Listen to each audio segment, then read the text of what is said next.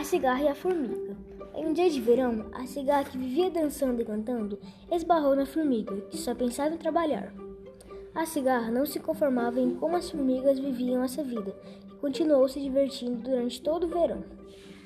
A dona cigarra, cigarra cantava em bares para muitas pessoas conhecidas e famosas. Ganhava o suficiente para viver do jeito que ela gostava.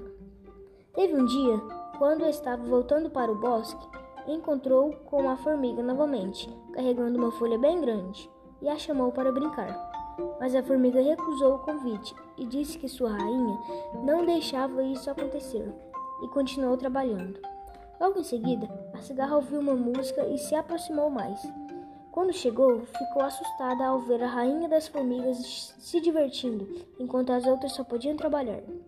Certo dia, o inverno chegou a formiga estava em sua casa, preparando uma sopa bem quentinha, e logo ouviu alguém batendo na porta. Quando abriu, deu de cara com a cigarra, que estava muito bem agasalhada.